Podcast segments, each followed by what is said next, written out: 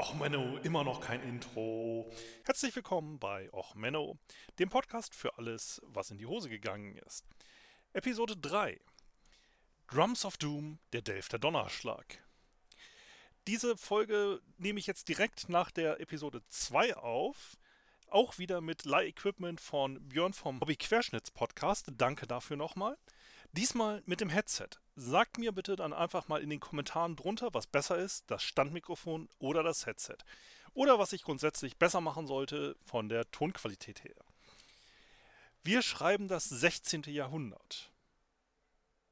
Auf der Insel Texel am 12. Oktober 1654 hört man gegen 10 Uhr einen lauten Schlag und kann es sich nicht genau erklären, was eigentlich genau passiert ist.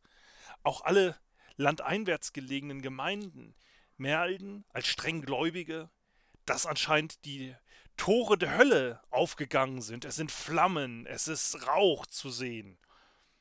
Und dieses Tor der Hölle scheint sich in der Stadt Delft zu befinden, direkt über dem ehemaligen Katharinenkloster. Es scheint, die Apokalypse ist ausgebrochen. Relativ zeitnah stellt sich allerdings raus, dass auch diese Apokalypse nur wieder durch ein Geheimprojekt der Armee entstanden ist. Und zwar das Sekret von Holland. Das Geheimnis von Holland. Ein seit 1637 eingerichtetes geheimes Munitionslager unter dem ehemaligen Kloster in dem Weberei- und Künstlerviertel ist in die Luft geflogen. Man hat im Nachhinein anhand von Ladelisten herausgefunden, es waren circa 40 Tonnen Schwarzpulver, die dort zur Explosion gekommen sind. Das Schwarzpulver wurde übrigens hauptsächlich in Fässern gelagert, daher auch der Episodentitel Drums of Doom. Ähm, man ist sich nicht ganz sicher, was genau passiert ist, wieder wie bei Explosionen so üblich, die Spurensicherung ist etwas schwierig. Man vermutet, dass der Arsenalsleiter Cornelius Sötens die Pulvermühle betreten hatte mit einer Laterne, um verschiedene Schwarzpulverproben auf ihre Qualität zu untersuchen. Dabei scheint aus der Laterne ein Funken in das Schwarzpulver gesprungen zu sein und die Explosion ausgelöst zu haben. Dabei wurden ca. 1000 Menschen getötet, 500 Häuser beschädigt, davon 200 dem Erdboden völlig gleich gemacht.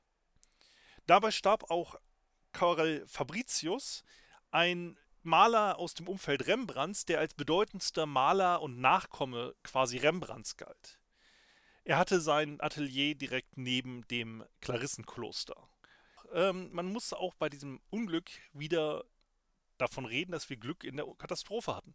Ein Großteil der Delfter Bürger waren in Nachbarorten, weil dort ein großer Markt oder eine große Messe stattfand. Also insgesamt hätte dieses Unglück deutlich schlimmer ausgehen können. Alle Glasfenster der umliegenden Kirchen wurden auch beschädigt oder komplett zerstört.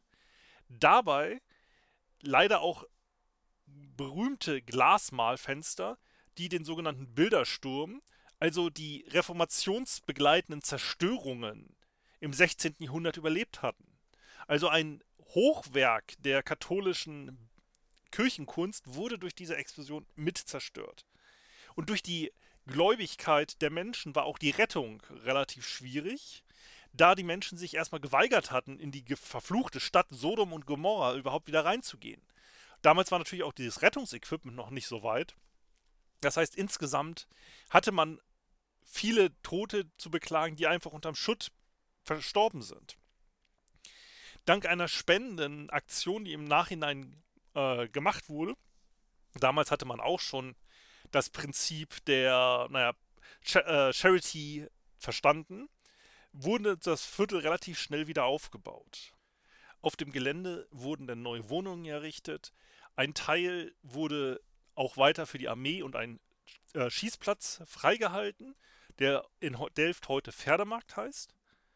Aber man lernte aus den Problemen und hat daraufhin das Magazin für das Schwarzpulver für die Armee außerhalb der Stadtmauern errichtet.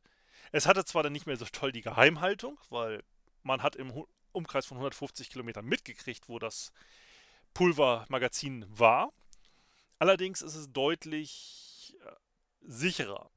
Ähm, das Unglück als solches hat auch Eindruck in der bildenden Kunst hinterlassen. Also erstens ist ein Schüler oder Begleiter Rembrandts gestorben. Zweitens gibt es einige Gemälde eines ortsansässigen Künstlers, der ca. 20 Bilder dazu gemalt hat. Eins davon ist auch das Episodenbild. Wie gesagt, das ist jetzt nur eine ganz kurze Vergleichsepisode. Sagt mir bitte Bescheid, was besser ist. Schreibt mir dazu Kommentare. Ich werde dann irgendwie in ein, zwei Wochen die nächste reguläre Episode wieder aufnehmen. Bis dahin erstmal vielen lieben Dank für alle Zuhörer. Alles Gute, euer Sven.